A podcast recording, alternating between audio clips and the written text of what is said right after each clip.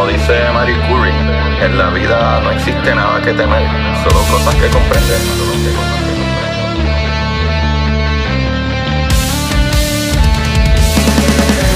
Recuerden correr y buscar la manera de aprender que más le divierta.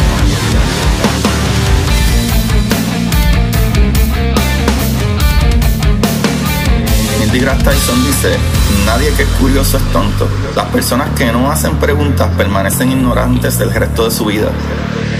Y para ustedes, esto es curiosidad científica.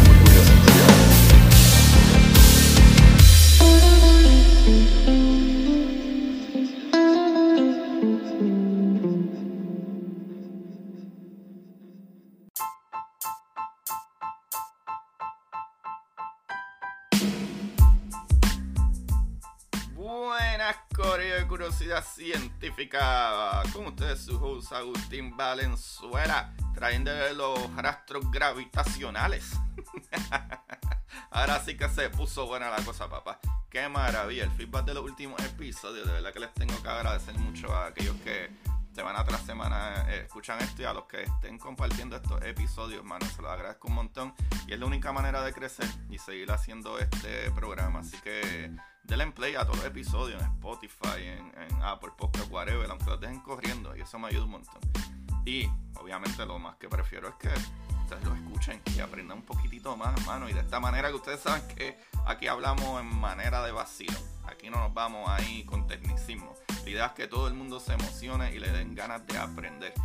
Aunque después se den cuenta que es más difícil de lo que más difícil de lo que aparenta. Y después cuando uno aprende estas cositas, de detallitos, ah, dice, ah, no, espérate, esto no es tan difícil nada. Así que el día de hoy hablaremos de algo que se probó hace pocos años.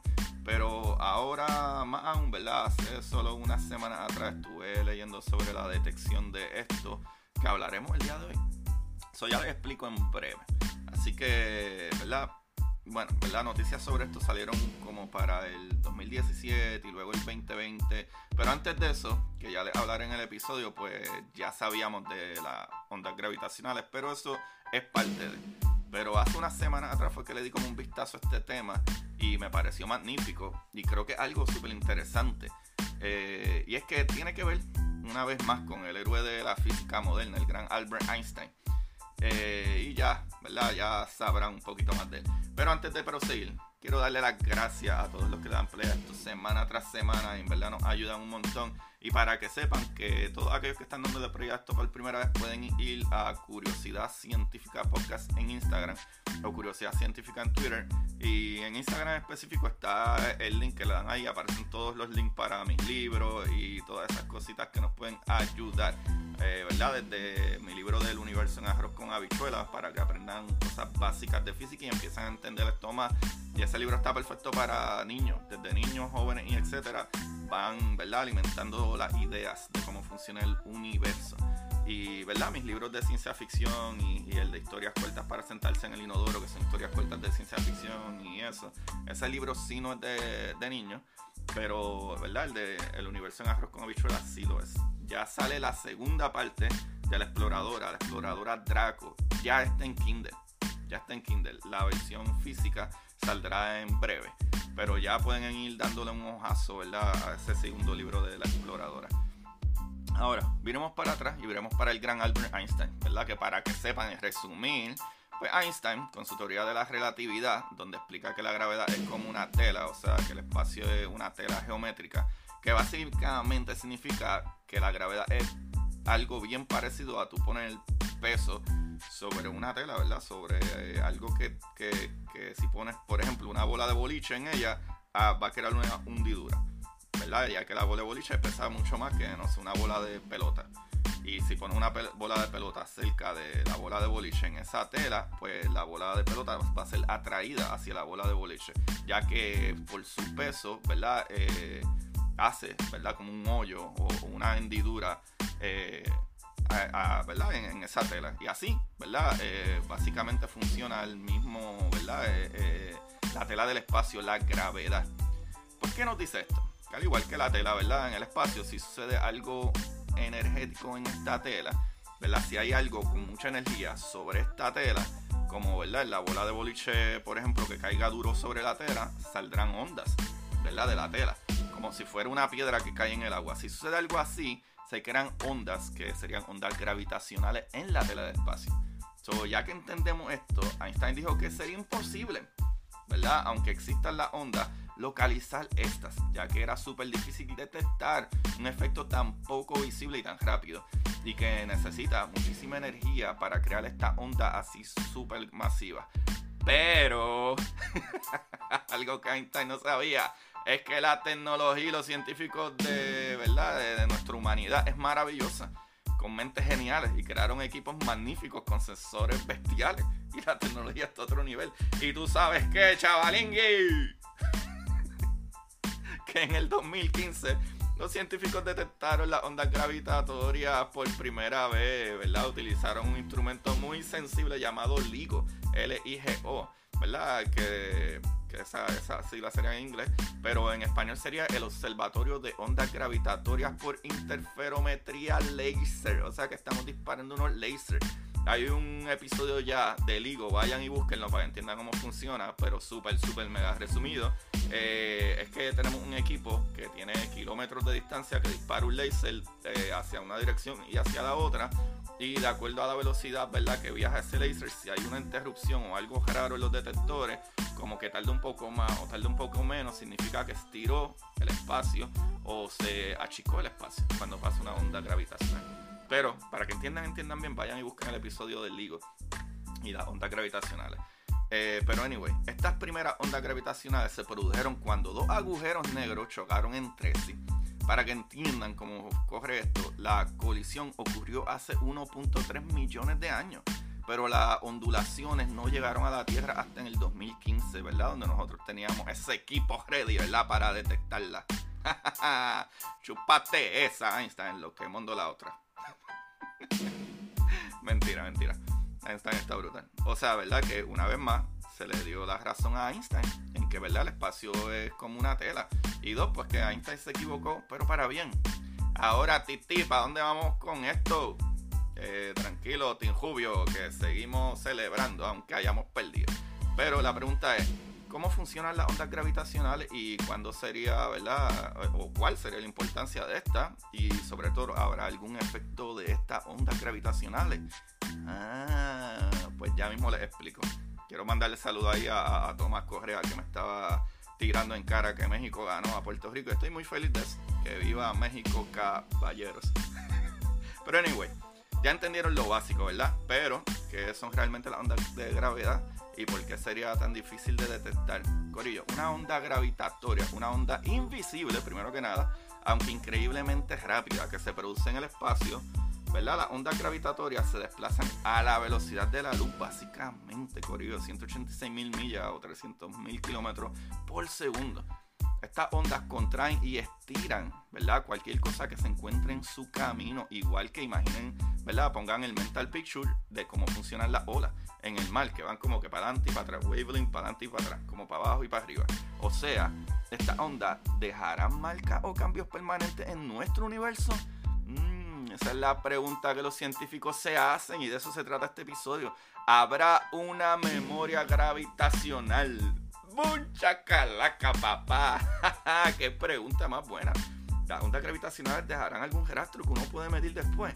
Ah, pero hay cosas importantes que debemos saber.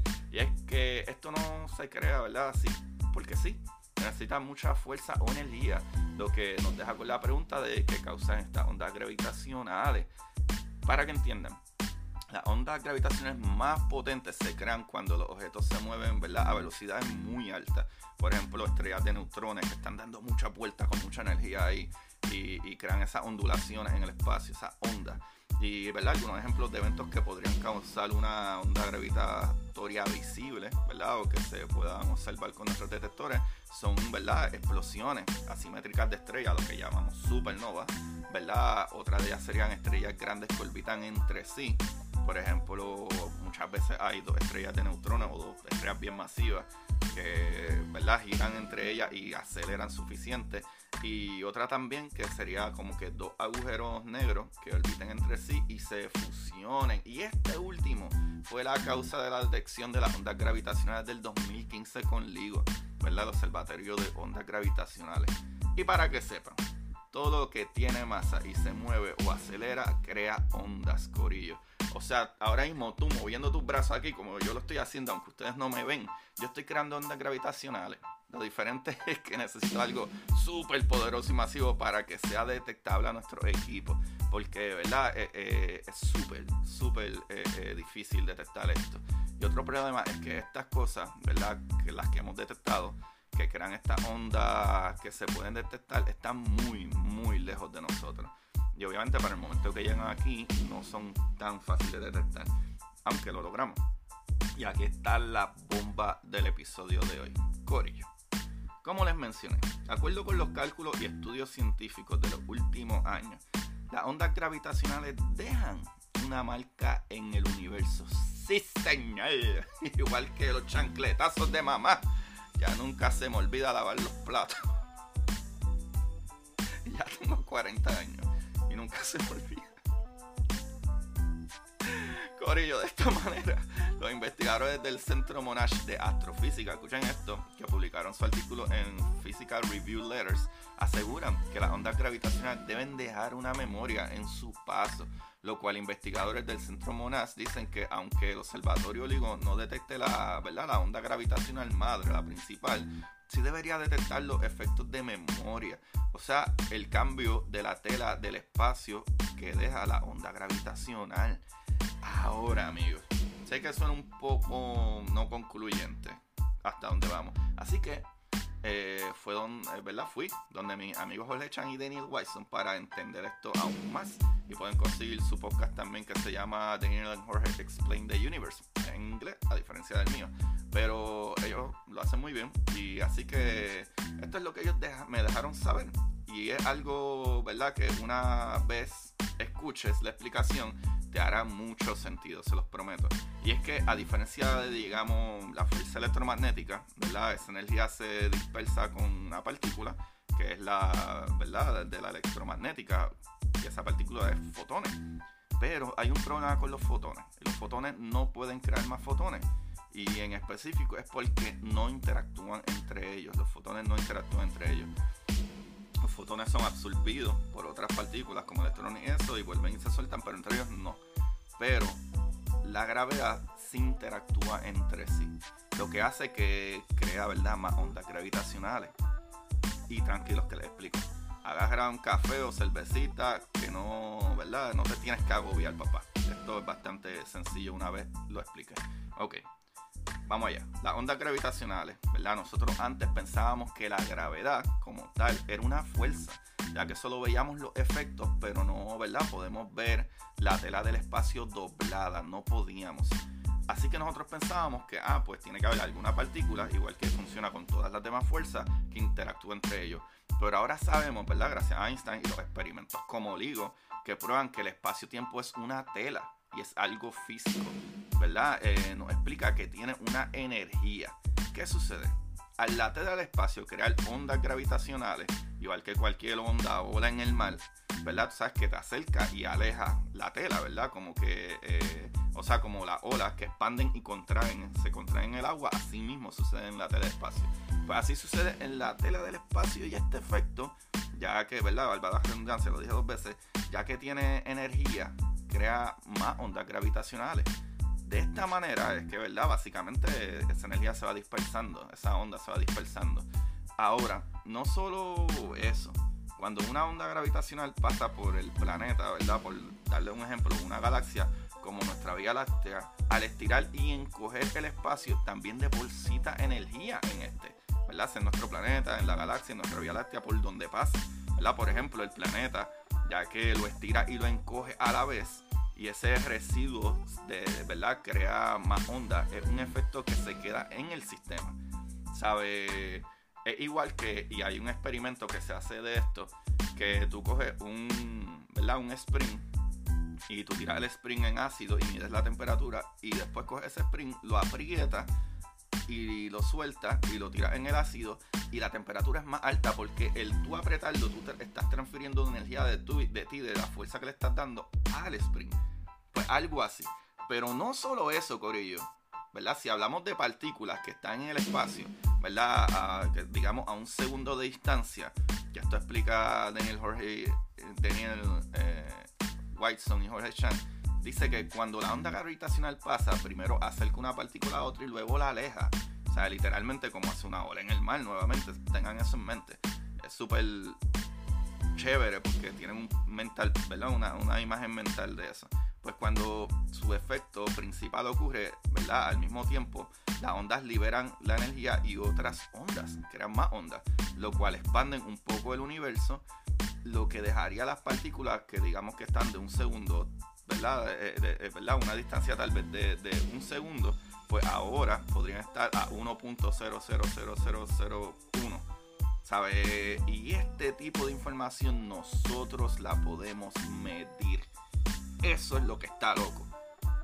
Al la gravedad, ¿verdad? Esa onda interaccional una entre ellas, igual que imagínense en la ola en el mar o la onda en el mar, que chocan y sueltan más onda y crean más onda, están dejando incluso más espacio o creando más espacio, ¿verdad? Dejando más energía, o sea que depositan esa energía en cuerpos como nuestro planeta o la galaxia o las galaxias ¿verdad? Los sistemas, pero también creando más ondas, ¿verdad? Eh, ya que entre ellas van soltando, ¿verdad? O van interaccionando entre ellas y crean más ondas que crearían más espacio.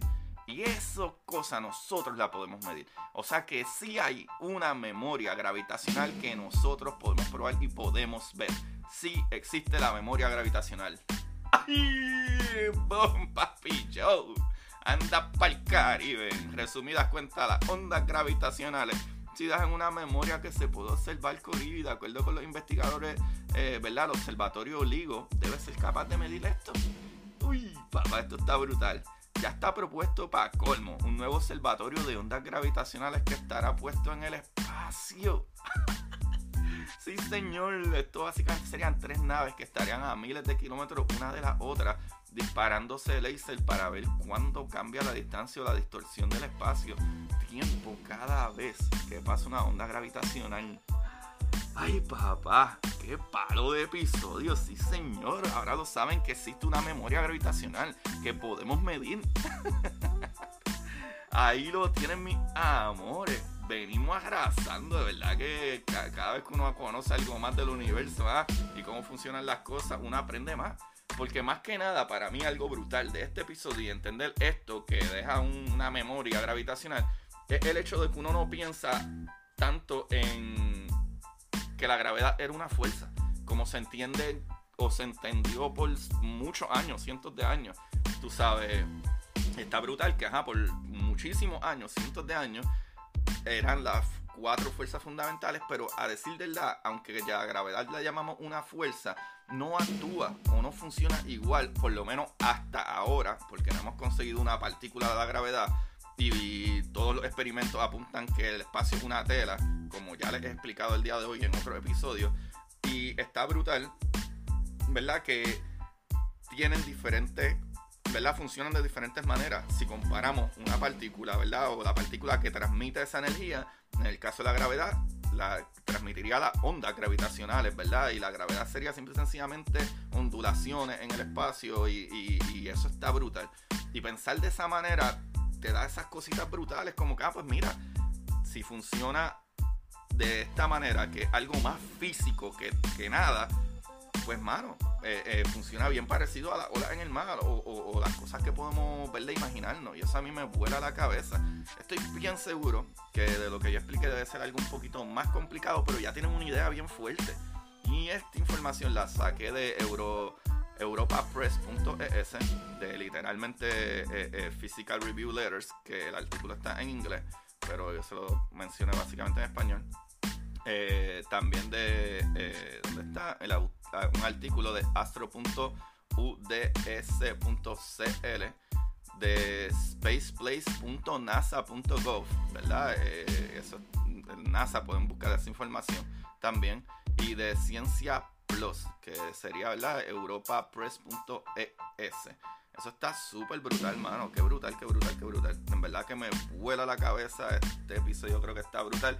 Y siempre que hay episodios así, que a veces parecen cosas como medio bobitas, mano, te hacen pensar mucho más claro en qué es el universo realmente, qué es físicamente el universo y qué es lo que podemos encontrar allá afuera. A mí esto me vuela la cabeza porque es que me da ese toquecito, ese toquecito de que, ah, ok, tal vez no deberíamos pensar tanto en la gravedad como una fuerza, porque en verdad algo bastante eh, eh, eh, tangible, entre comillas, porque realmente no podemos ver la tela directamente, podemos ver sus efectos, pero no la tela directamente, ¿verdad? Y, creo que una loquera, y cuando pensamos en eso, en que, ajá, la partícula que esparce la energía electromagnética, esa partícula no interactúa entre ellas, pero la gravedad sí interactúa, ¿verdad? Las ondas gravitacionales se siguen creando y así es que se dispersa, ¿verdad? Esa onda, ¿verdad? Que ya va perdiendo y perdiendo un poco, pero deja un rastro.